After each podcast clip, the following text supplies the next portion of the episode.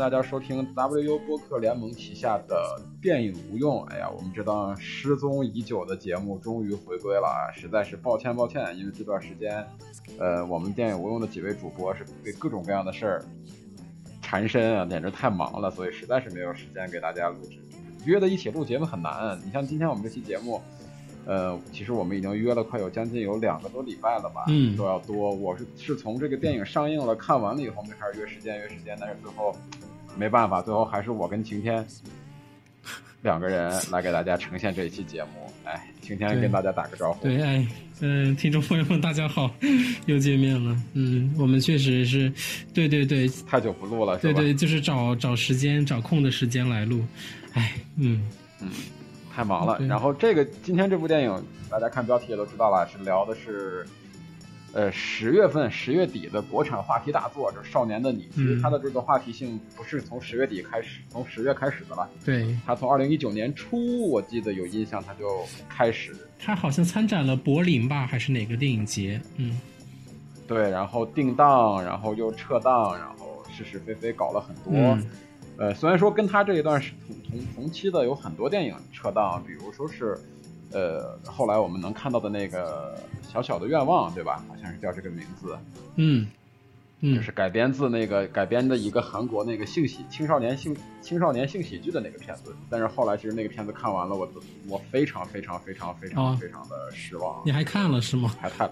我看了，我看了，因为我还挺期待那个电影的。嗯，因为你知道，就就跟《少年的你》是一样的，我觉得就这两部电影，我我比较期待。因为之前在我们，咱们可以可以这么讲吧，我就可以把这个话放这儿啊，就在在这个所谓的这个大陆的华语影坛里边，嗯，有两个东西是是之前我们从来很少能看到的，一是校园霸凌，嗯，二是是青少年的性启蒙的性喜剧。嗯，就这个东西，这两个元素是在我们的电影体语言里边是把它完全剥离掉的，是完全不存在的。嗯，在之前，在之前的电影里，青少年电影里边，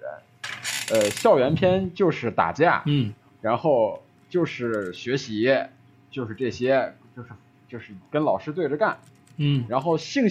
青少年如果跟性相关的，就是意外怀孕，然后去堕胎，嗯。表现元素仅此而已，就你看不到太多了。像什么《同桌的你》啊，《致青春》啊，都是这个路数。所有所有，对对对，都是一个套路。所以说我为什么把这两个片子开头的时候放在一起聊呢？我对他们俩的期待是一样的，一个一个是校园校园霸凌，一个是性喜剧。但是最后呢，可以说是走了两个极端，就是最后校园霸凌这个《少年的你》，我非常非常满意，非常非常喜欢。我有多喜欢少年的你，就有多讨厌那个什么叫什么小小的愿望那部电影，就是完全就特别特别的差。还有就是那个当时的一个影坛遗失人口啊，还有两部啊，就是那个国师张艺谋的那个一秒钟那个，哎，还有管虎的八百，对，对，这两个继续还是遗失人口啊。我不知道在二零一九年年内有没有可能让我们能看到的看到这两部电影啊？嗯，呃。行吧，我们关于其他的就就说这么多。我们今天废话少说，因为录制节目的时间已经非常晚了，我们就开始直接聊这个《少年的你》。先说观感吧。嗯，呃，我觉得你先来吧，你先谈谈你的观感。呃，我觉得其实整个观感的话，我觉得导演的视听语言是非常非常娴熟的。就是其实整部电影看下来呢，呃，我们后面会细想它的其中的很多问题，但是留在我脑中的反而。也其实也不是他所谓从导演专业去去分析某个镜头，或者是他这个，比如说光怎么拍的，或者说大家经常说最后那个呃陈念和小北对吧？他们探监的那场戏的玻璃是怎么折射的？我其实印象最最最深刻的是他拍高考的那些画面。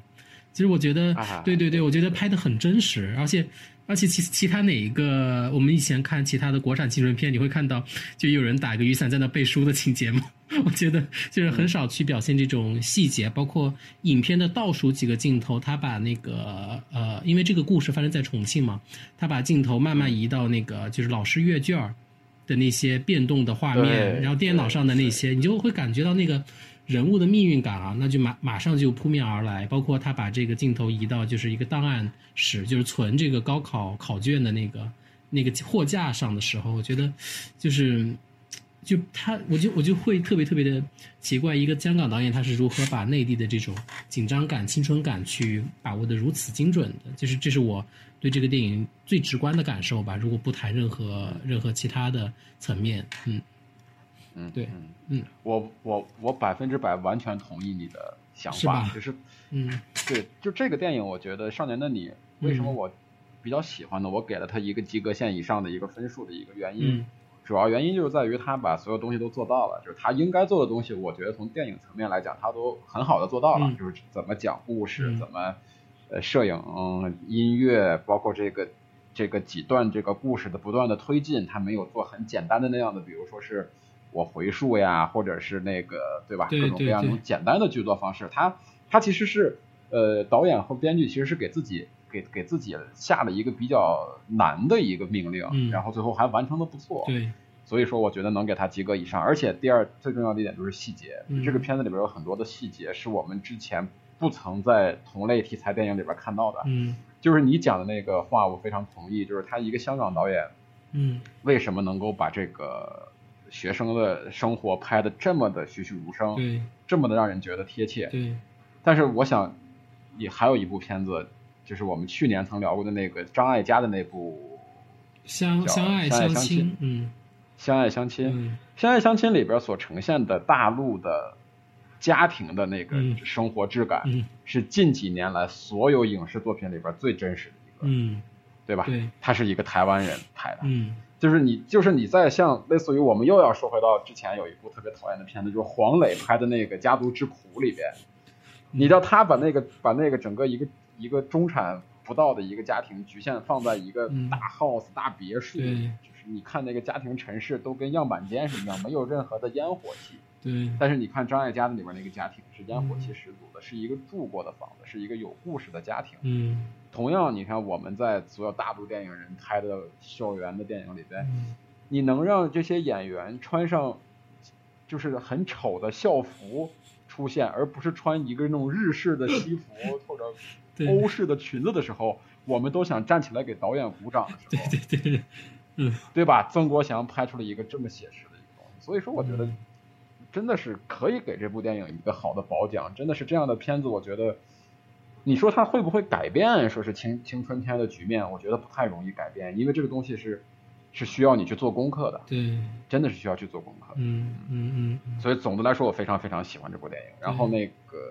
所以。所以才会在这个电影已经上映的将近快要马上快要一个月的时候，我我和晴天咱们两个还是想把这部电影拿出来跟大家聊一下，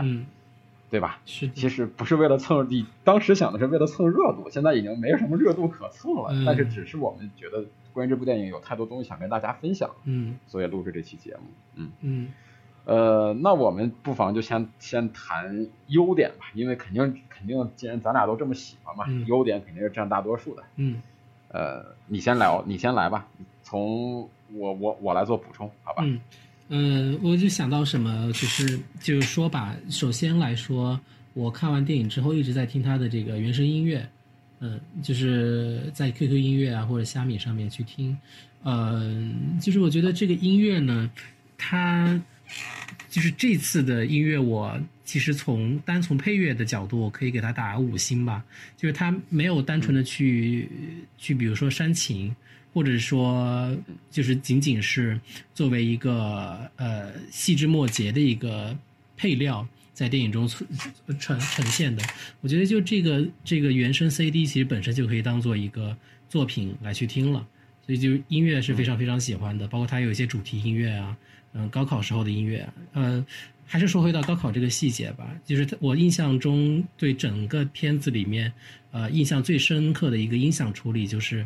好像是当陈念跨过那个高考的一个警戒线的时候，就所有的音乐、所有的声音全部都没有了。不知道向总有没有印象？就是那个镜头，我有印象，对对对，就是这样的比较深刻吧。呃，剩下的还是从细节来说，比如说电影中他会去拍。呃，陈念所住的家旁边，呃，门前的一朵野花，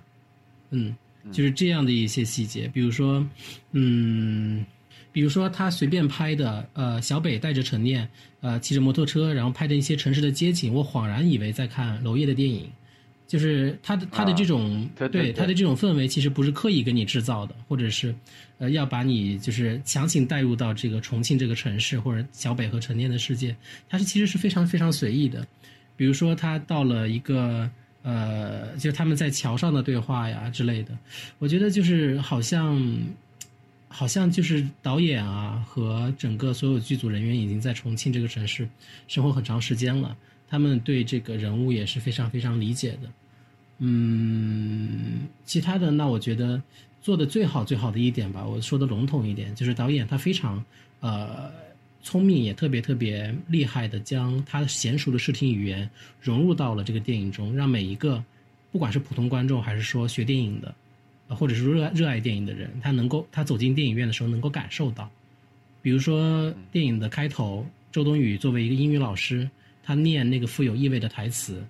那他念三遍，然后他最后，嗯，就是还是要闪回这个段落，嗯，比如说，呃，还有一个很小的细节吧，刚刚在开头的时候跟向总说的是那个高考的货架的细节，比如说在那个货架细节下一个镜头。就是说，给二十年后的一封信嘛，然后那个那个光影拍的特别好，就是小北的脸，陈念的脸，然后呃，窗外不断闪过的闪闪过的阳光，然后我们会发现特别特别的小的一个细节，就那个车它是从那个高架桥上，哎，就分叉了，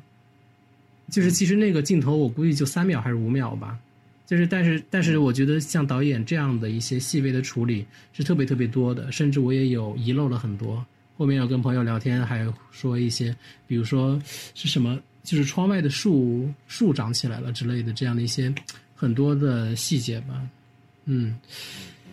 嗯，然后我觉得，其实那那说回来，就整个电影的视听风格，其实在这个电影的第一场戏就体现了，就是呃跳楼自杀的那场戏。嗯嗯嗯。我觉得，我觉得就是大概想起来的想说的优点啊，细节。总总而言之，其实还是导演的控制力吧，视听语言的表现力。嗯。不要单独拿出来夸一下两位主角的表演嘛，尤其是对于啊四字弟弟是吗？嗯。对对。嗯。我觉得真的挺值得单独去夸一下的，尤其是易烊千玺，因为我之前。我之前看易烊千玺的作品，应该就那个《长安十二时辰》。哦。啊，在那个里边，我觉得就是无功无过，就是就反正那个角色，我觉得也就是这样嘛，嗯，就就是没有太大难度的一个角色，也没有特别丰富。但是这次里边，嗯，我真的有点不夸张的说啊，就是你你你刚才提提到的那个这个片子的全片的开始，就是那个陈念英语老师嘛，然后他就开始重复的那个这里曾是一个乐园，然后。下一个镜头就是易烊千玺的一张特写，就直接是没有任何的时间地点交代或者什么的，直接就啪的一张特写就呈现在大荧幕上了。就这个镜头，其实我有点，当时我就有点被震了一下，就是他当时那个表情以及他整个那个人物状态，我就觉得就是现在有很多演员啊，我我个人感觉是经不起大荧幕考验的。就是你，当你把一张，所以说现在好多导演不敢去拍那种的大特写的戏的原因就在于这儿，你就真的是，比如说是其他的一些演员，所谓那种小鲜肉，我们也看过他们，比如说一些 MV 啊或者什么的，你试想一下，把他们的脸真的是放到那么那么大的一个屏幕上去呈现的时候，就肯定全是问题了。包括你，咱们看之前一直想聊的那个《双子杀手》，嗯，不是也有同样的问题吗？就是你平常我。我之前看那个《双子杀手》之前，我没有觉得威尔史密斯的演技有什么问题。嗯，当然他不是一个演技派，对吧？就是他他是一个商业商业类型片的一个演员，他的演技没有太大的问题。但是，就你当把威尔史密斯那张脸放到了那张放到那个四 K 一百二十帧三 D 的时候，你再看的时候，我真觉得他的那个表演的那个不如那个比利林恩的中场战士。嗯。就是你，你明白这个落差感吗？就是他那一个镜头出来以后，你觉得我操，这个人选的可能是对的。嗯，就是之前可能我还怀疑说是，哎，他这种小鲜肉什么的，当然我们是有那种成见的。但是当那一个镜头，第一个镜头出来的时候，我就看他那个人的那个状态，包括他的眼睛，我觉得这个人是有戏的，就真的是有戏在里面。嗯，所以我而且这部电影包括后面的一些表演呀什么的，就是曾国祥当然是。虐虐易烊千玺虐的非常非常厉害，我觉得曾国祥他在年轻的时候当当演员，也被各种各样变态的那个导演虐过，不管是被各种追着打，或者是扮丑什么的，他真的是曾国祥其实是非常拼的一个演员。嗯，我记得他在那个 PTU 里边，嗯，的那个那几场被打的戏，就是都不能说是打戏，我觉得就是被打的戏，我觉得真的太惨了，真的是。然后包括他演那个什么那个我已经忘了那个低俗的那个喜剧叫什么那个名字里边，他演一个同性恋那种，他真的是被被导演折磨的很厉害。我觉得他这次他这次在这个他的电影里边调教易烊千玺跟调教周冬雨都调教的完全没有任何问题。而且我后来我记得我在咱们群里边也聊过这个话题，我觉得就是我想了想啊，周冬雨可能是唯一一个。饰能饰演陈念这个角色，就是在这部电影里边能饰演这个角色的女演员了。就是可能年轻一点的有演技的也有啊，但是他能不能够驾驭得了？就是几十年以后的那个当老师的那个戏，也不是会让你觉得特别的嫩稚嫩，然后演一个高中生也不会让你觉得特别的那个老老气。就我我仔细想了想，我真把这个事儿想了想，在在看完电影回家的路上，好像真找不出来第二个。就是我记得我们在聊那个《风中有朵雨做的云》的时候，我说我说我说马思纯的这个选角实在是不太好，对马思纯没有那种的中学生的质感。我当时还说过，我说这个角色《风中有朵雨做的云》里边这个角色，如果让周冬雨演来的话，来演的话会更复杂，也更更更更更写实一点。嗯，对，但这部电影里边周冬雨的表演，我觉得非常非常。非常的好，就是在这稍带提一下吧，就我觉得表演里边唯一一个有问题的是黄觉。哎，为什么呢？为什么会这么觉得呢？就是黄觉整个的那个造型的那个扮相呀，嗯，就有点像是从那个就是地球最后的夜晚，地球最后的夜晚直接片场拉过来，然后说您来这个吧，大哥，您帮我来一下这个。嗯，就是觉得少年的你少了一个汤唯，就是这种感觉。对对，就感觉他是直接从那个片场给叫过来的。好吧，哦，呃，这是一个，这是一个一个一个小缺点。然后我先聊聊我我的感觉，可能我说我要说的那个优点比较多啊，因为我真的比较喜欢这部电影。就是我们都在聊一个事儿，就是真实这个事儿。刚才你说的很多细节，包括那个高考呀、考前的那些动员什么的。就是说，他那个对于高中生活非常真实的细节，我觉得对于我个人来讲啊，最明显的一个体现在哪儿？这个东西可能是跟个人的生活、跟个人的这个校园生活有关啊。就是有一个点会让让我觉得，我操，太会拍了，怎么能够把这个细节拍出？嗯，就是考完试以后换座位啊，对对对对对对，嗯，他换座位不是说是换座位，是你坐到他那儿，他坐到你这儿，而是搬桌。对对对对，我们当年也这样，嗯。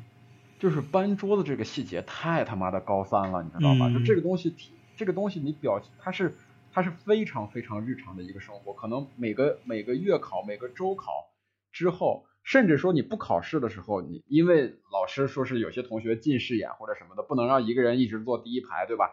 就是这是一个非常非常高中里边生活化的一件事，而且这个里边有非常复杂的一个，其实是有非常复杂的一个情绪在里边的，就是我想跟谁做，我不想跟谁做。我想做哪里，我不想做哪里，就这个东西其实是跟校园霸凌这个东西的，它的一它它的息息相关的一个东西。你把这个东西细节体现出来了以后，而且它里边那种搬桌椅的时候，它是那个配音是配的非常刺耳的那个桌椅板凳在地上滋啦滋啦滑的那个声音，就那几场戏的细节，就一下把我拉到了当时那个高三备考的那个阶段，就整个我的那个心理状态。都已经跟着主角一块调到了高三那个状态，包括老师子，包括大家背背单词的声音，那种嘈杂的声音，就它激发了我心里边对于这种高考的恐惧和不安的感觉，你明白吧？对对对，你嗯，包括甚甚至还有的说是他还有一个细节，高考的时候他拍他拍高考，他当然他不像他拍的那个进场的时候的学生。然后他没有去琢磨更多在什么外面焦急等待的家长呀，或者是他把这个东西拍拍这个主角坐进去多么紧张。我比如说一般的导演可能会渲染这个气氛，可能会拍，比如说哎呀主角坐那不停的摆自己的答题卡、自己的笔、自己的橡皮，不停的搓手，或者他没有，他用非常冷静跟客观的几个镜头拍什么？他拍试卷，他拍你没看过的东西。这是带给你、带给所有考生真正恐惧的东西是什么呀？是试卷。嗯，试卷一箱一箱从车里搬下来。嗯，然后乃至直到搬到教室每个考场以后，让你看着那个试卷被扯开。嗯，就他整个把你包包，就就对于我来说，他整个把我拉回到了那个让我紧张、让我不安、让我。直到 今年，有时候还会做做噩梦，梦到说自己他妈的考试的时候答完卷，忽然发现背面还有题。这个很细节了，嗯，就就这个东西有点，就我们对于国内大陆的学生、年轻人，对于高考有点类似于像那种的，那个创伤后遗症，你明白吧？就我们好，我跟我们同同学之前聊天，好多人都会做这种梦，就是他。直到现在都会梦到说自己操，梦见自己答题卡忘涂了，或者忘记自己的卷交了，或者梦见自己别人都会，只有自己不会。就这个东西是对于是是是写在我们血液跟 DNA 里边的东西，但是之前一直没有人拍过，嗯，但是他拍出来了，嗯，就这个我觉得实在是太牛逼了，嗯，然后以及就是说是我觉得还有一点，就是开场的第一个第一场戏，嗯，就是就是。那个回忆他校园生活的第一场戏，跳楼。第一场戏我觉得也是被好多人诟病的一点，就是说他抄了那个，人们说他，当然这个是一个题外话，就人们说他是抄袭嘛，抄了那个告白。啊，不是说白夜行吗？哎，不是，他说人们说是他第一 场，好多说的好多镜头是镜头是抄了告白。因为什么呀？因为告白里边是喝牛奶。哦。对呀，我记得呀。第一场告白里边是喝牛奶，嗯，这个的开场是喝酸奶，嗯。但是我觉得这样的话有点太 有点太笼统了，我觉得是这样。嗯，我非常喜欢啊，就是他第一场戏那个呈现方式，上来以后，酸奶，酸奶以后就是你能知道有一个人先喝了，不知道为什么他先喝了，喝完以后就剩了一个空瓶，然后那个吸管被咬的被咬的扁扁的。你可以看得出，喝这个酸奶的人非常紧张，他的心态他不是一个非常放松的心态。然后女主角坐到了地，坐到了她的座位上，戴上了耳机。这个时候耳出现的是英文的听力，她在听她在听英文。然后你忽然发现走廊里边的人开始跑，然后女主角摘下耳机走出去。她最后其实她一直没有让观观众看到到底发生了什么事儿。他的镜头，女主角开始往楼下跑，他的镜头一直是在绕开着核心矛盾去拍的。但其实这这个地方的拍法有点类似于像恐怖片的拍法，就是一开始让观众先知道发生的事情，主角不知道，然后当主角到了这个事发地以后，让主角目睹所有的事情，让观众从其他的层面了解，比如说是。手机微信，对对，就是这个手机手机这个，我觉得特别特别像那个，让我想起莉莉安，就是关于莉莉安的一切嘛，就是那种那种呈现短信，对对对对对，就就他这个这他在第一场戏的时候，把这个矛盾、把这个冲突、把这个悬疑的这个点做的非常非常的足，就整个这一点，整个第一场戏来说，我觉得它完成度是非常非常的。只不过我当时，当时我第一次看的时候，觉得有一个小问题，就是我觉得他可以其实可以用一个镜头来把它拍下来，就是就是陈念开始往楼下走的时候，他完全可以不用接，就比如说我就让镜头脱离主角，单独移动，直接降到一楼，跟着主角接着拍，可能会稍微可能会整体的这个整体的这个气会更顺一点，更有一种一口气的感觉，因为他就是他先拍走廊。拍走廊的时候，拍了一半走廊，一半外面，然后看到一个陈念的侧脸，然后陈念开始往下跑的时候，他镜头就切掉了。下一个镜头就是陈念在院里面已经出现了。但是其实我觉得他那个地方应该可以，应该可以再处理的再完整一点。你明白我的意思吗？就这样的话，你可能那个整体的那个情绪的连贯性来说，对对对，哎，会会更让你这一口气，让你憋着这一口气，不让你没有一个松松气的机会。嗯，就可能会更整一点。这是我的。我觉得他的一个瑕不掩瑜的一个小问题，嗯，然后，呃，还有一个我特别喜欢的一点，是一个大的方面上来讲的话，是从编剧层面上来讲，嗯，就正常我们如果说处理这么一个故事，多半导演和编剧会处理成一开始会让观众知道有凶杀案，对，然后我们作为穿插的来进行这个这个素材的拼贴。有先是告诉你有人死了，比如说是像那个大小谎言》里边那样的，从第一集就告诉你有人死了，但是不告诉你谁死。对，因为这个其实很很容易处理成类似于像《大小谎言》那样的剧作格式，就是告诉你有人死，嗯，但其实谁都有可能死，嗯，除了陈念以外，你小北也有可能死，未来也有可能死，对吧？对，就是他，但是他没，其实没有这么弄，他其实是，我一直，他其实有两个地方，他其实已经很完整了，一是到那个凶案之前，我觉得这一段非常非常的完整，结果咵到高考的时候，在那个高情绪点高潮点的时候，嗯他忽然发现了一个尸体，嗯直接把观众从一个校园题校园爱情片吧，嗯，拉到了下一个层次，就扔进了一个悬疑片进来。嗯然后开始解决悬疑的矛盾了之后，他又把他他又把观众拉到了第三个阶段，就是就是那个审讯，嗯以及到后面就整个其实它有点像是一个做了一个拼贴，嗯。第一部分是一个校园校园爱情，有一些校园霸凌题材的校园爱情，对。第二个地方一一小部分算是一个悬疑，对。以及所所有或者说你说是东野圭吾的《白夜行》那样的一个就是人们管它叫人们后来人们说是这个叫少年，这个不叫少年的你，这个叫双子子杀手。对对对，互换片名这个，哎，然后第三场戏呢，其实第三段呢，其实它又又有点像那个第四度嫌疑人，嗯，第三度就是第三就是度，嗯，啊啊第四哎第三度还是第四，就是那个那个三度三度失之愈合的吗，嗯，啊失之愈合的那个片子，对对对对，嗯。就其实它是把三个三种类型的元素在一个片子里面做了一个融合，但是我觉得就就所以我说这个东西非常难，嗯。但是我觉得他导演啊以及编剧融合的非常好，嗯。他真的是把我的观感忽然就提起来，然后又然后我觉得他可能就要结束的时候，他又给你提了一个层次，嗯。给你他等于是不停等于是拔高，而不是说在一个框架好的圆环里边去做去去不停的再去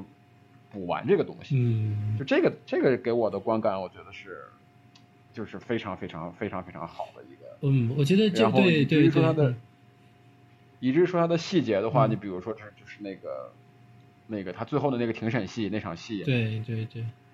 真的有点像第三度嫌疑人的那个感觉，对，就拍出来拍出来那个，我觉得导演应该是看过这个电影。嗯这个当然不是说贬义啊，嗯就这个这是这种这种，我觉得是良性的一种学习，不是说别人拍过的方式。别人拍过的技法你就不能拍，我操！就是电影史上没有这一条规定，嗯如果有这条规定的话，电影史可能结于一九七零年，可能我觉得，对吧？嗯是的，是的，就是就是他对于这个这个这个地方的，就是你你说他是模仿也好，你或者说是什么，就非常好，跟他整个这个片子的这个这个基调非常的契合，嗯所以我觉得你也就挑不出来太大的问题了。嗯呃，但是我觉得还有一点就是他。所有人都说这是一个讲校园霸凌的一个电影，但是我觉得它其实还是讲的是，就是青少年那种懵懂的爱情。对对对对对，嗯，霸凌只不过是它的一个元素，嗯。就是就是感情感还是最主要的。对，嗯，对，我觉得这是在这一点上处理上，我觉得主创也处理的把这个火候起码拿捏的非常好。它里边这个感情戏没有说让你觉得特别那个什么，但是对对对，烦或者如但是。既然向总提到这儿，我觉得他其实其实也很聪明吧，就是他首先把这个感情处理的很好。其实很多时候他的台词也在也在打那个擦边球，就让我特别对笑的特别逗的有一点就是他说热不热，然后下一句问的是硬不硬，然后说的是沙发，对，就这些台词就是他弄得很好玩，而且向总刚刚说到这些，我呃。就是最大的一个感受吧，就是如果你让我说《少年的你》是一个什么样的电影，用一句话概括，我觉得最直白的跟你说，就是我觉得《少年的你》是一部由特写组成的电影，就是这在我以前看是不，哪怕不是说国产青春片了，就国产片里面就很少说出现这么多大量的特写。我觉得这这是对于这部电影来说，就像你说的，是最大的一个特色，因为它可以把几乎你可以想这个电影所有的人啊，几乎所有的主要的角色，他们几乎都以特写的形式，就是或者是没有那么近的特写的形式出现了在荧幕上。就是这是一种什么样的呈现方式呢？就是，呃，这就是会让你会让你觉得这个导演他不光是让你看他们的表演的，看他们的这个呃人物之间的关系的，比如说我要拍两个人对话怎么拍，而是我要呈现每个人的心理状态，就每个人在这个故事下他是什么样的情绪。比如说陈念的妈妈，你涉及多次给他打电话的一个镜头，他有时候敷着面膜。嗯，比如说我印象特别深刻，如果说说到易烊千玺的表演的话，就是，呃，在庭审戏里面，当那个警官说你信不信我打电话给你妈的时候，他特别特别愤愤怒的拍了桌子，然后瞪着那个警官嘛，你就会发现这个易烊千玺他在整整个片子里面不光是整肯定他的表演，而是肯定他的眼神，就是他在他在演这个特写的时候，他的眼睛里面的泪珠，他那种变化。呃，当然了，这个可能也是说，我们不用去过度的赞誉一个演员，这这是他应该做的嘛。但是说把这个有很有勇气的在特写里面呈现，这不光是导演的，就是努勇气，其实也是，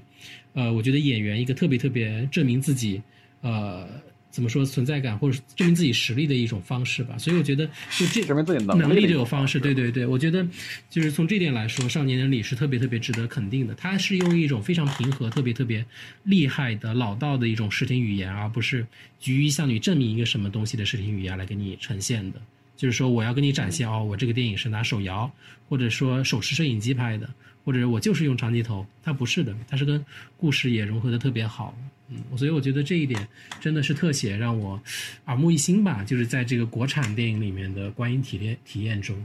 嗯，就是我说的那个嘛，就是易烊千玺跟周冬雨这两个导演，这两个演员是扛得起，是扛得起特写的两个演员。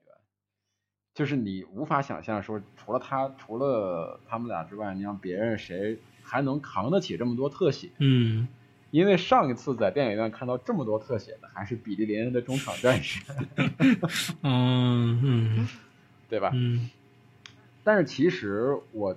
因为可能是因为我个人的关系啊，因为在这个片子之前，在这个片子这个之前还是之后，我具体记不太清楚了。嗯。呃，我其实看这个片子的时候，第一想到的一个电影是《大象席地而坐》。啊，那里面对，就是那个校园欺凌。就是对。哎，它里边也有校园欺凌的元素，然后它那里边也用了很多焦段很浅的这种摄影，嗯，就也都是浅焦的一个特写，但只不过它那个特写可能更多的局限于背部呀或者侧面，不像这个似的，对吧？对，因为那个毕竟还有一些演员的那个因素在，还有他他那个方式也比较讨巧，所以我我看这个片子的时候，我就一第一我的第一观感是想到了那个大象席地而坐。就真的是那个感觉上有非常多相似跟相近的地方，但是就是说少年的你可能处理的更要呃主流一些吧。其实这也是一个好，这这也是一个正常的事情嘛。就是对于这种的电影人，对于艺术片、艺术对于艺术电影的探索，最后往往会反哺这种的商业类型片，会让类型片变得更好看，嗯，对吧？嗯，这是一个正向的一个东西。我就所以说我特别讨厌人们说抄袭抄袭，我觉得。就是这种东西，我觉得不应该算作抄袭这个领域里边来说，嗯，对吧？嗯，那你如果要这样这样说这样说是抄袭的话，那宁浩和盖里奇这个逻辑关系你该怎么考虑呢？嗯，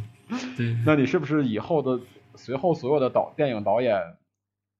都欠库布里克一个道歉呢？对吧？呃，我觉得那我们来。啊，还有一个，对对对，还有一个最主要的一个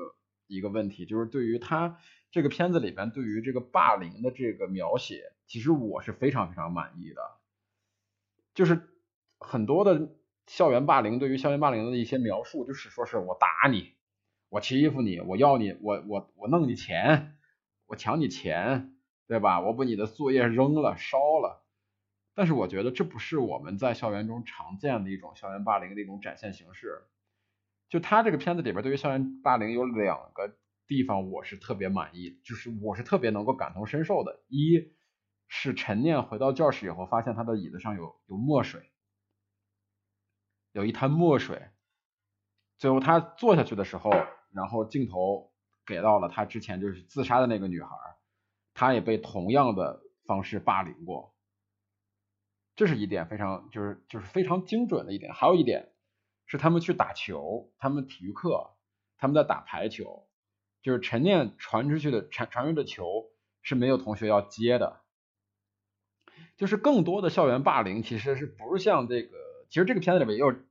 哎，其实不是说是把你围在学校里面打你一顿或者是如何，他不是那种特别外在的、特别直给的，他都是那种冷暴力，甚至是一种就是你无法言说的那种的那种的，哎，就是就是孤立你、嘲笑你，嗯，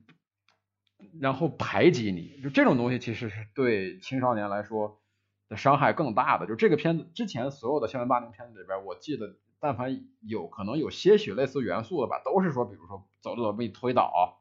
或者特别拽，或者是抢你的考试卷然后这个里面就不是，这个里边就是非常细腻的，非常有生活化的一种，就是跟我所经历过的校园霸凌，所见过的校园霸凌是非常相像的。就这一点，我觉得是做的非常好的。当然了，它里边其实也有一些那种的，就是特别过分的，比如说是去堵人家家门呀，或者是到那个垃圾箱啊，对吧？对对对，这个这这，我觉得确实有点细，有点过了。还有一点，就是他没有把这个施暴者与与这个施暴施暴者与以及被受害人放到那么简单的二元对立，就是施暴者就是坏人，他们天生就是坏人，然后这个主角就是天生白莲花，他不是这样的。他有一个最后高考完了以后有一个有有一组镜头，我其实个人还是挺喜欢的，就是他用三两个镜头把这几个施暴者高考结束之后的生活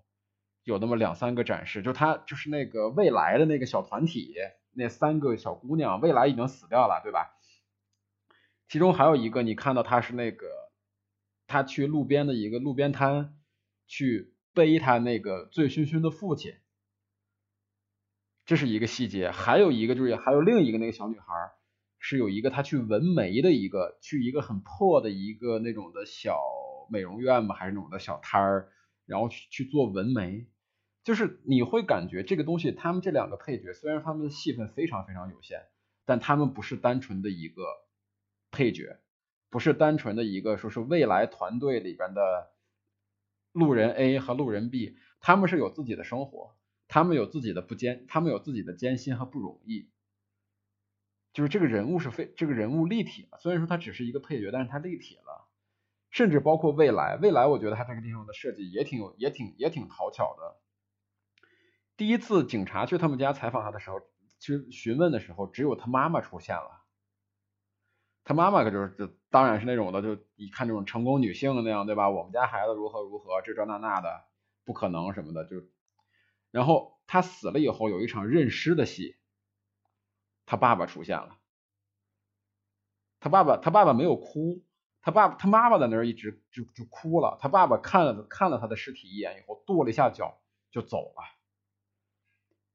就是这个里边有很多就是我们说我们说这种社会结构性的问题，比如说这种家庭关系里边的父亲的错父亲的失位，会造成孩子的这种心理的不健全。就是其实我觉得，就短短的两个镜头里边，你你不奢望，你无法奢望说导演在有限的空间里把未来的事儿也给他的前因后果，他的成他的心路历程也给你讲一遍，他讲不了。但是他在有限的空间里边，尽量的会让你去丰富你自我去自己去丰富这个人物的背景生活。就这个东西，我觉得就是错位的父亲以及像是那个那两个女生，她同样不太如意的个人家庭生活。就这个东西很正常，你知道吧？在在学校里边，我不知道你，就是我我我们的身边会有这样的，就是长得好看的小姑娘、小女女同学的身边会有她自己的那么一圈党羽，但这些可能她的好朋友并不是都像她长那么漂亮，而且并不是都像他那么优秀，但是可能他们自己在自在自己的生活中，他们会有一些苦闷跟有一些不自信的地方。但是他觉得我跟你走在一起的时候，我可能会变成这个校园里边的风云人物的一部分。别人在打量你的时候，也会看到我。这是他们有些人、有些同学小在学生时代，他会用这样会去给自己找补一些心理上的一些安慰。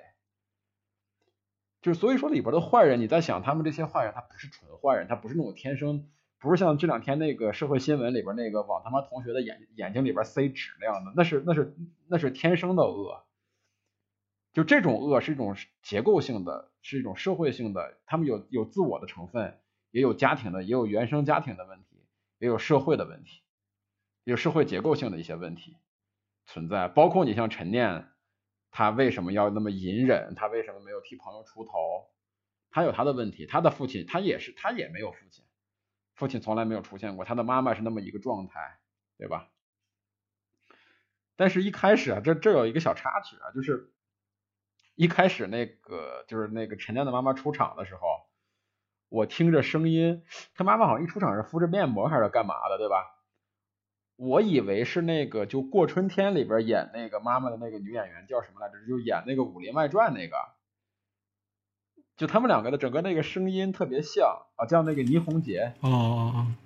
就也是这么一个不靠谱的妈，你明白吧？就 其实我还以为是就哎，我说是不是倪虹洁？我说倪虹洁，我说因为我是刚，我是想的是这这这片子啊，这他妈从过春天拉来倪虹洁，从地球最后的夜晚拉来那个黄觉，都是都是没有任何门槛，直接可以演的一个角色。呃，最后证明不是，就其实他他在这个里面的思考，并不是说是把未来就设计成一个简单的一个。反面角色这么简单而已，还有就是他最后就是最后给周冬雨剃头那一场戏，他最后其实导演特意给了一个未来一个特写，嗯，哎，给了一个近景吧，就他忽然从那种的狂笑特别嗨，变得特别茫然，是的，特别手足无措，然后特别恐有有就甚至有那么一丝恐惧，嗯，他就把这种的施暴过程中的群体这种群。嗨起来那种群体无意识，他其实蜻蜓点水的方式表现出来了，没有琢磨特别多，但是恰到好处。嗯，是的。所以我觉得，就整个这些东西加起来，是让我觉得我特别喜欢这部电影的一个主要的一个原因，就它在各方面都做得非常好。嗯，而且它也给给我留足了一些思考的一些空间吧，可以说是。嗯嗯。他带给我的，对对对，其实更多都是情绪上的，就是你跟我说这些细节，我才慢慢的去，哦，去回味，哦哦，是有这个更深层次的东西，东西东东西在那里，然后凸显出它的好。嗯，对，其实这是我觉得是好电影的一个一个一个一个特点吧，就是你必须要，你肯定会有一些值得你去挖掘的东西，跟去深深挖的点去的。嗯，那我们优点聊了四十多分钟，我们聊聊缺点。当然，这个电影我觉得缺点也非常非常的多。我先简单聊，我先说，我先说吧，我先说我觉得缺点吧，就是这个那个那个男配角的那个警察那个形象，我觉得其实有点多余。我个人觉得，如果把他的这个戏份挪到那个女警察的身上，会更好一点。就是这个正正义是吧？就这个警察啊，对，呃，对对对对，正义，对对。他的那个，他的这个角色，就是他这个其实女警察最后变成了一个纯的功能性角色了，就是他就他就出来唱唱反调，哎说你他妈怎么能够不按规，能够不按规矩来呢？如何如何的，对吧？就感觉是哎这个正义这个警察破坏了好多这个警察里边应该有的应该有的规则，然后这个女警察就给他唱反调，但是而且。但是有一个细节，我觉得其实设计的还蛮好的，就这个女警察跟那个陈念有那么一场对话，就是这女警察巴拉巴拉巴拉说的大当前大道理。嗯。陈念最后有一个女警察是个怀孕的女警察。哦。陈念最后对她有她怀孕了，陈念有一句台词是，就这样的，对对，大概其意思啊，就这样的一个社会，这样的一个世界，你心甘情愿把你你你愿意你的孩子。生活在这么的一个环境里，对对对对，嗯，就这句话，其实当时在看电影的时候，给我触动非常大。就是说，哎，我忽然觉得，如果把这个女警察的这个人，就是个人物设定不变的时候，把这个正义的戏都转接给她，嗯，可能会更好一点。嗯，让黄觉扮演一个老警察那样的一个，就是或者是任何一个路人扮演，就因为她都是女性，嗯，我怀我有孩子，嗯，我看到你。我更能感同身受，我特我更想帮你，我更想我更想帮你这个主角，但是我帮不了，确实是因为没有证据或者如何如何的，我帮不了你。但是我又特别不想看着你们两个人就这么，就不想看着小北替你把这个事儿扛了。嗯，我想的是，我想的是不能让你的后半辈子永远活在愧疚，永远活在悔恨，永远活在因为有一个人替你扛了罪，你要。你要你要还你要你要去补偿这个这个这个这个事儿上，就是我觉得从女性的这种的，从一个母亲的这种警察的角度来出发的话，这个情感是更顺。嗯，你明白我的意思？明白，明白。嗯，就是反而我觉得这个地方设计的有点有点问题，就这个这个正义这个角色稍微有点多余，而且他呃给这个角色设计了很多不太生活化的台词。就这个台词就是情绪非常好，但是就不太生活化。比如说是什么，呃，我当时上警校的时候不爱睡，我上学的时候不爱就就不爱睡觉，后来上警校，天天就想睡觉。就这种东西，你你你，我能明白他想表达的意思，但是你要你里边的角色在特别生活化的场景里面说出这样的台词，我就觉得是有点让我出戏的感觉。这是一点啊，还有一个就是。我觉得就是陈念有一个同学戴眼镜的一个男生，一开始的时候呢还有几场戏，包括他看陈念呀，总是给他镜头嘛，包括他去跟陈念说说什么忍一忍，高考完就好了，如何如何这种的话，我一直以为就这个角色后面会有一些戏，他可能会是压死骆驼的最后一根稻草，因为。经常是这样嘛，就是在这种校园题材或者什么题材里边，他会给你设置主角旁边会设置一个给你一些希望的人，最后这个人会是推你最后一把那个人，把你推到一个把整个这个整个这个事情推到一个无法补偿的一个深渊里边来。我一直以为他会是那个最后的那个推手，他后面好像消失了，就没有他的一个，就这个角色没了啊，就丢了。嗯，就我一直还在等，你知道吧？我觉得。后来发现这个尸体以后，我觉得，我操，肯定是有一些另外的一个推力，更强大的一个推力。后来发现这个推力是什么呀？是这个推力是他妈未来这个角色自己的作死的嘴炮。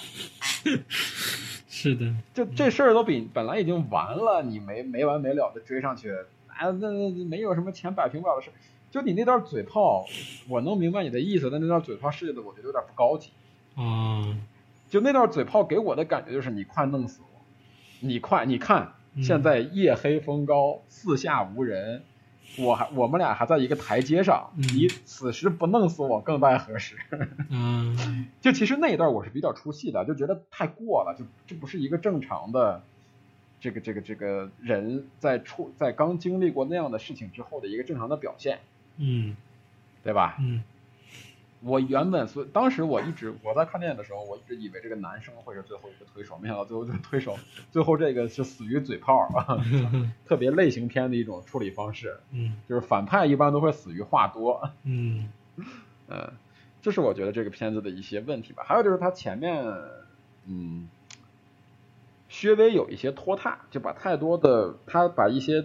镜头浪费在了他们两个的这个这个这个。情绪的培养上，嗯，虽然说这是爱情片吧，嗯，可以理解，但是他其实我觉得有点琢磨过多了，嗯，就比如说拍他们两个骑摩托呀，拍他们两个在那个街上一前一后的走呀，嗯，或者是如何如何的，对，嗯，呃，还有一点啊，最搞笑的是，对对，这是一个题外话，不算优点，不算缺点啊，是我觉得搞笑的一点，嗯，就是他们两个第一次在小北那个出租屋里边，他说你怎么不上学呀？如何如何的说了说了这么半天的时候。然后小北有一个台词说：“你把你作业本给我。”嗯，你知道我当时怎么想？我以为当时小北就是不是老子不上学，老子也会，老子他妈的其实也是个隐形学霸，如何如何的。最后没想到写了一个什么那个陈念欠小北一次。这是这是个题外话，这是我觉得是挺有意思的，就是他跟我的那个想法有点不一样。嗯，我以为他是说是我也我也上过学，我也会。嗯嗯。还有一点啊。呃，也算是个缺点吧，嗯，算是易烊千玺的一个缺点，嗯，太帅了，是的，他不他不够痞，他不够小流氓，你知道吧？对对对对，就他很努力的去装一个小流氓，但是你一看这是个好人，嗯，是，就是我当时想的是这个角色，如果你换成谁比较合适呢？呃。我不是药神里边的黄毛，对，好像是的。虽然说他的那个他可能不太容易扮年轻啊，但是他那个痞劲儿是特别痞的，你知道吧？包括《大象席地而坐》里边扮演那个小小黑蛇小头目，对，那个感觉是很对的。易烊千玺，就是你看他呃，不像是一个在社会上讨生活讨了很久的这么一个小流氓。但是我想说的是，易烊千玺在努力的营造小流氓这种质感的时候，是非常营造的非常好。他他非常努力的去演这个感觉，而且一度让我有点让我有点入戏，有点信服了。他确实是一个小流氓。你包括他跟那些小流氓们在一块儿，呃，打麻将、打架，包括那个在那个说那个。就在那个那个那个那个那个那个叫什么，在警察局那个说老实点儿，那个，嗯嗯嗯，那个感觉就特别混那个劲儿。他努力想扮的很混，但是奈何他实在太帅了，他长得实在太标致了。是的，这是一个小不算是问题的问题吧？我觉得是的，因为确实你想，除了他以外，好像别人也不太适合演这个角色了。对对对，嗯，我想听听你觉得你觉得有哪些？缺点和问题，我觉得就是刚刚聊到这儿，其实也是我很想说的一点。其实不是说，呃，他太帅了或者怎么样。其实电影中，我觉得有一些细节，或者有些戏，甚至都是为了他的这种明星形象去设计的。好像就是在粉丝界是吧？好像感觉他的名气都大过周冬雨。就是比如说，呃，那是必须的。对，比如说彩蛋部分，哎，他那个我就注意到电影院当那个那个镜头一移，就是。他先是拍最后电影的最后一个彩蛋嘛，就是拍那个周冬雨注意到班上有一个失落的小女孩，然后之后随着就伴随她下课，然后陪着她一块走嘛，然后镜头一移，哎，后面还有一个人，然后现场所有的那个女生就哦，就是那种叫声，我觉得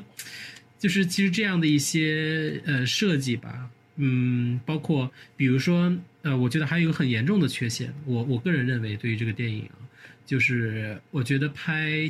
陈念是没有错的。呈现他的家庭，但是这个小北，你觉得混混就一定会自己住吗？而且是一个好像是一个山洞啊，就那样的一个地方。哦，对对对对对对对，我觉得就是有一点点失真，他确实就有点像我们那种学生作业，或者是那种又有一点那个俗套的国产片里面，他一定是一个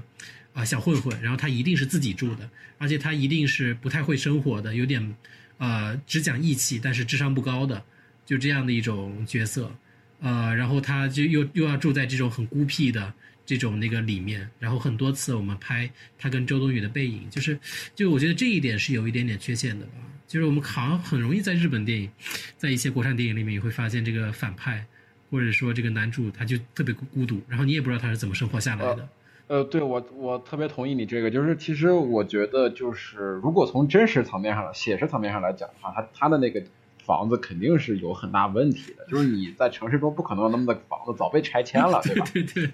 你安排在很多地方其实都是合理的，但是那个地方确实，但是可能我揣测啊，可能人们他们导演在选那个景的时候，嗯，就因为他那有一个山洞，有一个洞嘛，对吧？山洞过去过去以后，就是他的一片那个等于是高架桥下面的绿地，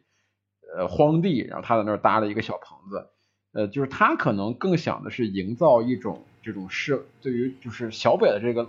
这个蜗居的这个破破房子，对，对于陈念来说呢，就是类似于是一个世外桃源那么一种意境的感觉啊，因为它有一个有一个山洞，然后等于是自动带了一个那种类似于像一个画框一样，把他那个小房子以及它周围郁郁葱葱的杂草跟树木，把它框在一个地方，你就感觉这个东西跟城市的氛围是个是是非常有。强烈反差的，他可能我觉得大应该是更多的考虑的这个东西吧，所以说没有把它。其实你说小混混正住在类似于那种嘈杂的城中城中村或者什么的，是更更合适的。所以我觉得他可能是更多的去考虑他这个这个这个这个对比跟反差吧，所以他选了这么一个地方作为他的一个布景。但是确实是在这个写实程度上来讲，那个地方让你让我有点出戏。正常正常人了，正常人不会住在那种地方的，对，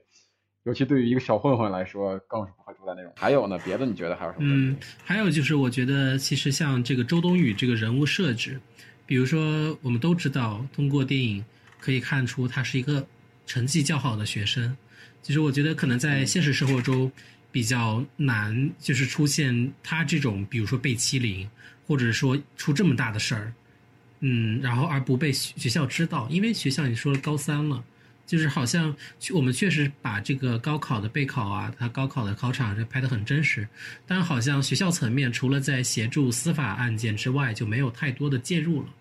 就是因为按理说，可能像这么好的学生，我们都知道，就老师特别看重升学率的，就是他他会特别特别的注重和关心到这个学生，哎，他每天几点放学啊，或者说要不要补课之类这样。就可能我我是这么在这个剧作层层面上去看，觉得周冬雨可能这个角色是有呃一点点缺陷的，但是但是也好在。呃，当然这么说，易烊千玺也有了，就是但是好在通过他们两个比较强大的表演，比较细腻的表演，去把这个给弥合掉了。呃，对对对对对，自自自自自己给自己说服了，对对对，你没办法，他他妈那么一个那么一个样子，对吧？他被霸凌，他被欺负也是很正常的，对。对吧？而且，其实我觉得你说的这个问题是存在的，就是正常的学校里边，对于这样的好学生来说。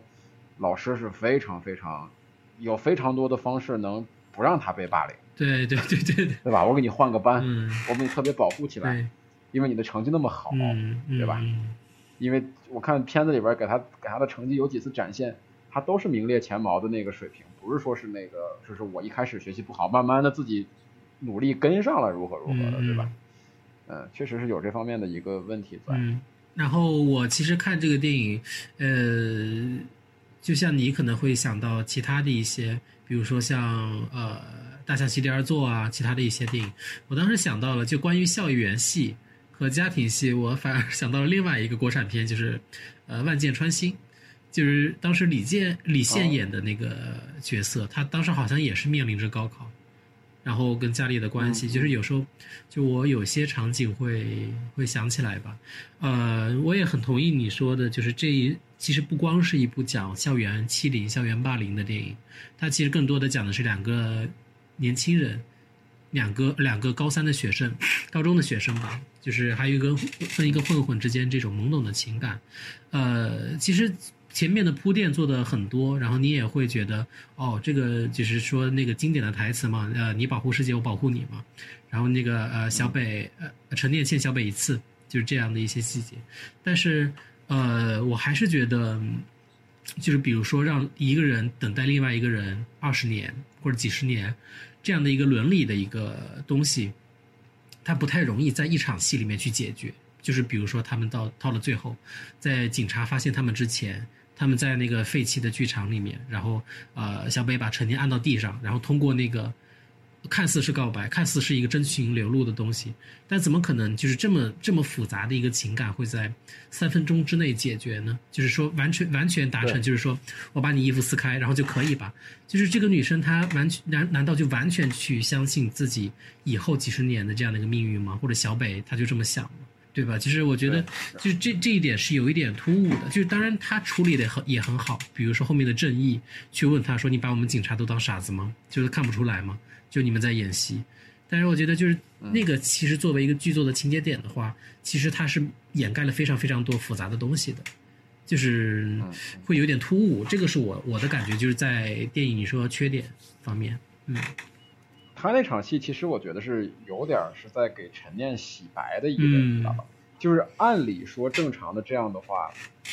我们肯正常的话一般都是我们要经过非常严密的一种谋谋划，我来干嘛，你来干嘛，对吧？最后我保你。为什么好多人说他像白夜行，就是特别像白夜行那样嘛？就是一个人在面上，一个人在背地里，然后他们两个人要配合起来，然后最后就是你这个东西。后面你做的就非常远，比如跟警察的时候你怎么说，我该怎么说，我们一口咬死如何如何如何，我们先把这个供都串好了。但是如果他要这么弄的话，陈念就彻底变成一个反派，对对对，彻彻底变成一个渣女了。对对。但是你就是你说那个问题又很重要，就是他们两个能不能心有灵犀到我把你摁在地上那两分钟的时间里，把所有东西。就是你最后你就一口咬死，然后你就所有的话你该怎么说？对，我都心里边心知肚明。因为他们的爱其实就确实是一种很懵懂的东西嘛，他们能不很懵懂，是否是强大到那个地步了？就是这个是我想说的重点，就是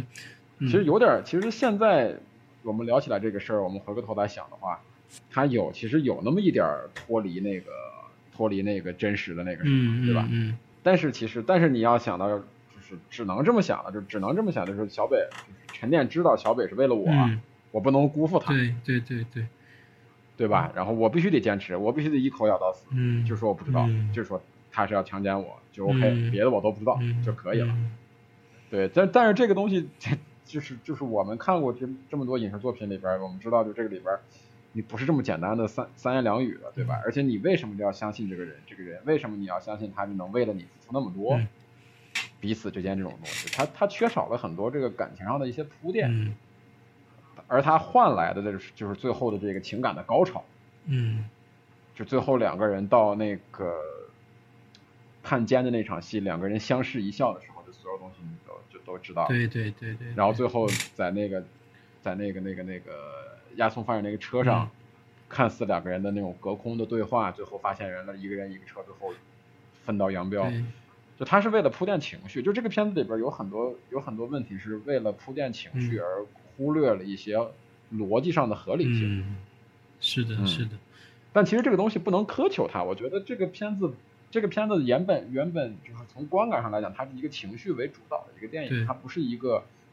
像是诺兰那种的，我是以一个严缜密的逻辑以及故事的完整度，最后啪给你甩出一个关键的一个信息，把所有东西都串起来，让你。恍然大悟，然后它不是一个那种烧脑的电影，对对对，嗯，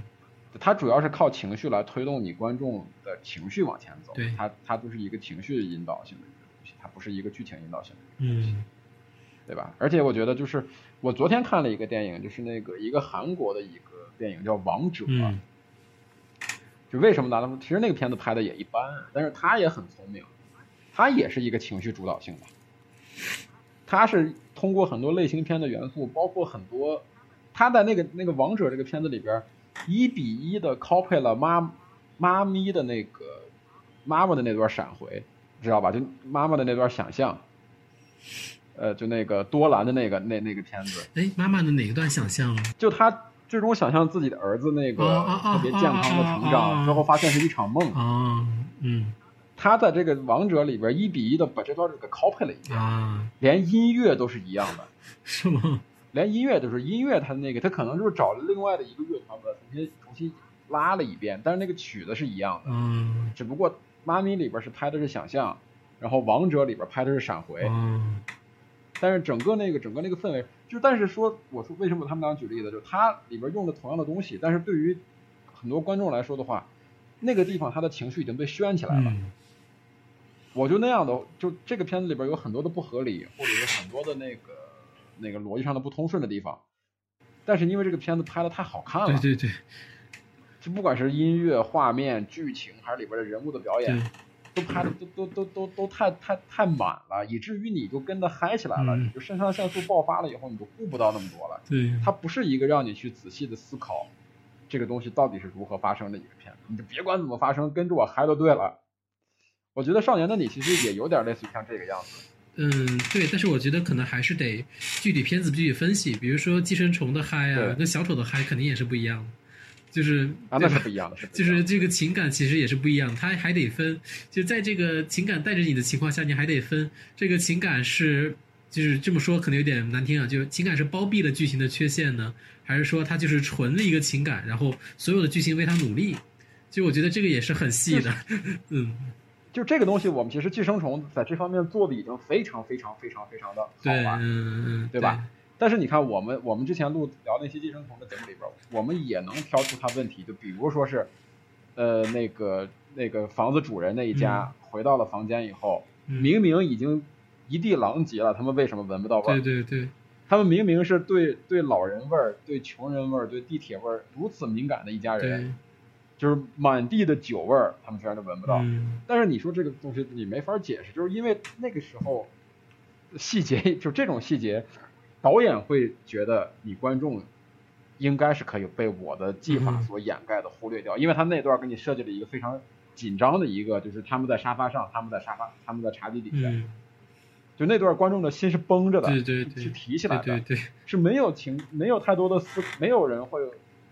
去想，哎。那那那他妈一地刚才打碎那两瓶酒怎么回事啊？对吧？其实这是一种，不能说它是一种缺漏吧？我觉得是一种创作上的讨巧吧，只能嗯嗯，呃，就关于这个少年的你，那个缺点我们也说了这么多了，别的还有什么想补充的？我想，哎，我想知道，就是你上学这么多，就是因为我之前在群里边也聊过这个话题，就是看完这个片子以后，我想起来了我一个小学的一个同学，嗯，他是那种，就是我这么多年对于校园霸凌这个事儿，现在想起来，那确实是校园霸凌，就是当时我们对于他的那种态度。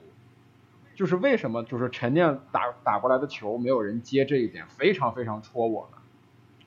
就是因为当时在我们上小学的时候，我们就是这么对那个女生的。嗯。就是你现在可能想起来的话，那个女生她只不过是当时所有人家庭环境都不好，都都是普通的上班族，但是可能他们家里边人可能是卖菜的还是干嘛的，所以说他们家里边人没有太多时间照顾他。就虽然我们当时同学都穿的很一般，但是我们的衣服是干净的，他的衣服总是脏兮兮的。嗯。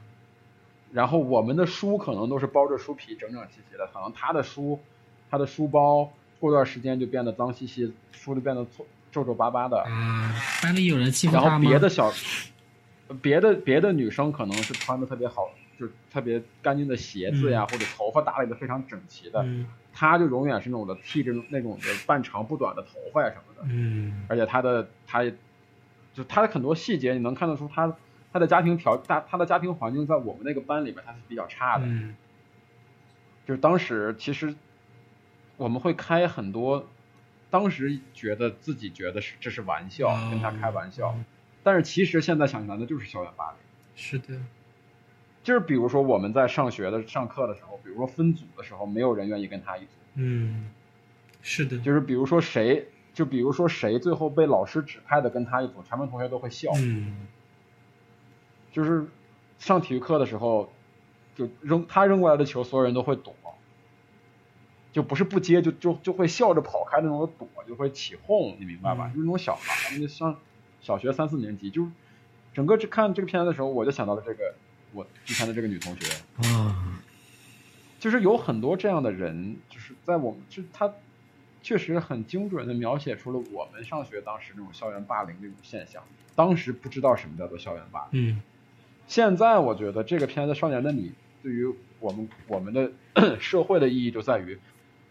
现在很多地方的人也不知道什么叫做校校园霸凌。所以说，今天那个就是那个往眼睛里边塞纸那个校长，他说是孩子们没有恶意，说这就是恶作剧。嗯，所有人都在骂他王八蛋，但他真的是没有概念。你不知道，他并不是说我们中国所有的教育工作者都知道什么叫做校园霸凌。有些人还是不管是老师还是家长，都觉得，哎，孩子们开玩笑，不懂事儿。嗯，就这个电影里边有句台词，虽然说写的很矫情啊。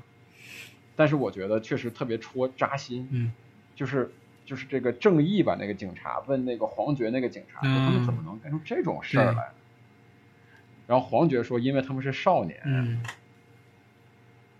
就是我现在回过头来想，就是少年的你的对于社会的意义就在于他把中，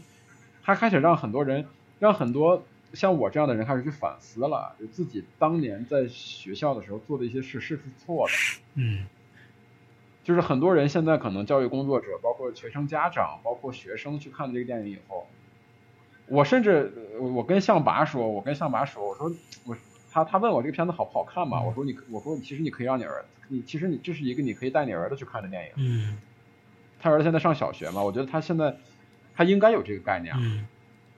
他应该知道这种东西其实在伤害对方。嗯。就这种好陈念是一个特例，就是他这个这个片子里边这个。角色选的是一个特，他最后考上了清华，或者是如何如何的，他考六百多分，如何如何的。是的。但是你像我那个同学，就消失了，就这个人就消失了，从同学聚会再也没有参加过。就是可能人们会聊起这个同学的近况，哎，他如何如何，他现在在哪上班，如何如何。当我们在想参加小学同学聚会，再聊起这个女生的时候。我们聊的还是我们以前怎么去跟开他的玩笑，就你的印象都是那些，嗯，哎，或者说是，就是说我们这是一种不自知，你知道，不自觉，你明白吧？就是我们现在，我想起来，就是在前几年参加同学聚会的时候，聊起来他元旦晚元旦的时候上去表演的那个特别愚蠢的节目，所有人还是在哈哈大笑。是的，其实还是在上海。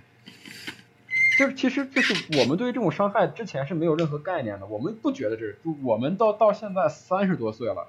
坐在一起，都他妈有了孩子的人了，坐在一起聊的时候，在群里面还没有意识到这是在伤害对方。是的，嗯，就这个东西，我觉得是，嗯，就这个片子对于这个这个现实我们这个社会的一些意义跟价值所在。是的，就是他也许会点醒那么一部分人，让你觉得我操，如果我的孩子做出这样的行为，我会告诉他这是不对的。嗯。就尤其在现在的这种社会校园霸凌事件层出不穷，可以说是就屡见不鲜了，已经是所有人把它当成一种一种社会常态的时候，嗯，就你能看到对于对于单个人来说的伤害是多么是是以及单个家庭来说的伤害是多么巨大的。其实我觉得这个片子，我为什么推崇它，为什么想聊它？我觉得它有它的社会意义。就是现在对于中国电影来说，有社会意义的电影太少了。就是价值观很很多片很多片子价值观都摆不正，它它它它它都在起一些反向的作用的同时，你你你去有有一部电影能够说出一些具有社会意义的东西，我觉得哪怕它有问题，对，我也觉得我我愿意去接受它的问题，就是我愿意去跟更多人推荐它。对对对，因而且就是《少年的你》的这个他讲述的这个社会问题，这种跟观众之间的情理。道就是情感上的道理，其实是更多是通过影片内部来完成的，而不是通过这个 电影开头的字幕啊。就是说，这个请大家多关注这个，或者说最后的多余的，比如说这个易烊千玺啊，他要那个来录一个这些来完成的，就是那些其实都是一些多余的注释吧，也没办法，可能。但是我觉得，但是我觉得这个注释不多余。嗯，为什么呢？就是我我个人觉得，嗯。就通过我自己的这个看完电影这个反思，啊，我觉得应该还有很多人反思不了这么多啊。你必须把那个什么出台的这些法律法规文件、红头文件打在大荧幕上，让他们争，让他们看见，嗯他们才能够意识到这个东西原来是有问题的，不是说是只是在电影院度过两个小时而已这么简单。嗯，就是我有了孩子以后，我觉得对于这方面的宣传再多都不为过。嗯，真的是。就是可能不同人生阶段吧，对吧？的想法，我确实是是是是是是这么想的，就是总比就这两天有一部电影，就是《受益人》嘛，正在热映，所有人也在说如何如何，基本上是快到药神那个级别。但是我觉得特别让我不舒服的一点，《受益人》的这个故事讲的是一个人，一个男人要以杀了这个女人为基础跟这个女人交往。最后产生了感情之后，这个女人还心甘情愿的跟这个男人在一起。就这个故事是你这么讲是没问题的，好莱坞也有这样讲故事的。但是你这个，如果你把这个东西把它单独摘出来这么一思考的话，你就会觉得有点不舒服。你明白我的意思吧？就这种不舒服的东西太，现在这种不舒服的东西太多了，而且是。好多这种东西，人们已经看的有点不自知了，就是觉人们觉得就是啊，你你煽情，你催泪就够了，但是不去思考这个背后的这种的问题。而而少年的你，我觉得他的优点在于他把背后的东西拿到台前，让我起码能够设身处地的有有有了感触了。我觉得这就是非常优秀的一点吧，可以说是。所以说我为什么去推荐好多人去看，我跟大家说一定要去看。要去看要去看的原因就在于这儿，我希望这部电影大卖，就是票房越高越好。我觉得这样的电影是值得的。它虽然说有瑕疵，它虽然说不是说是说是什么他妈什么影史经典那个地位，但是它它应该被更多人看到，应该被更多人记住，应该应该有更好的票房，对吧？应该给这帮创作人更大的创作空间，这是这是我想看到的一个一个事儿。而不是说是关于说是他的原作是不是抄袭，包括什么叫什么什么什么融梗什么这些东西，我觉得对于我现在来说，我不在我我我不会在意这个东西的，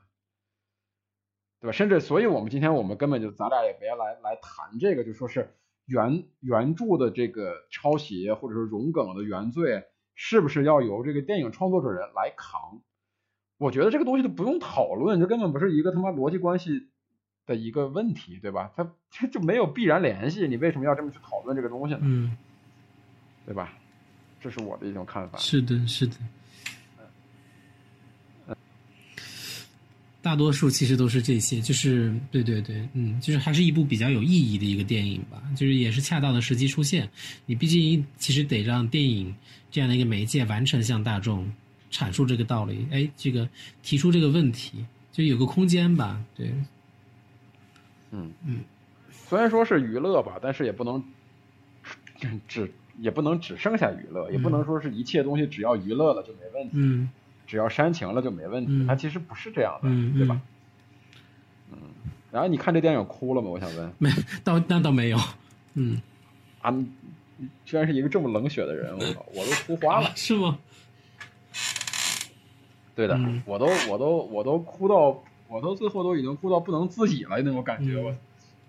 我媳我那个我媳妇一回头看见我都有点都有点震惊了，我，就真的是我觉得是。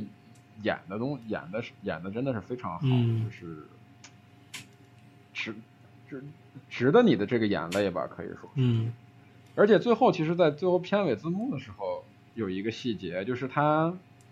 最后他有有一个特别明谢，嗯，里边他特别明谢特特别明显的卢凯彤。那是谁？我不知道你注意到没？卢凯彤是一个音乐人，他自杀了。啊。然后。他的那个名字打着那个方框嘛，然后卢凯彤的他的他的同性恋人，哎，他的同性丈夫吧，应该是他呃他的同性伴侣吧，我们说是叫于静平，于静平是这部电影的摄影师啊，而且卢凯彤的自杀就是在于静平在跟组拍《少年的你》的过程中，然后卢凯彤自杀的。就所以说，最后出字幕的时候，就当时 我坐的那个位置是比较靠前面那个走廊的那个位置，就所有人散场都要从我面前走过。啊，然后好多人就特别惊讶的看到一个胖子，然后已经都开始滚字幕了，坐那儿还在那不停的流眼泪。就因为最后那首歌是卢凯彤写的，嗯，就是其实他们这种很复杂、很温暖的联系，最后就让你觉得这部电影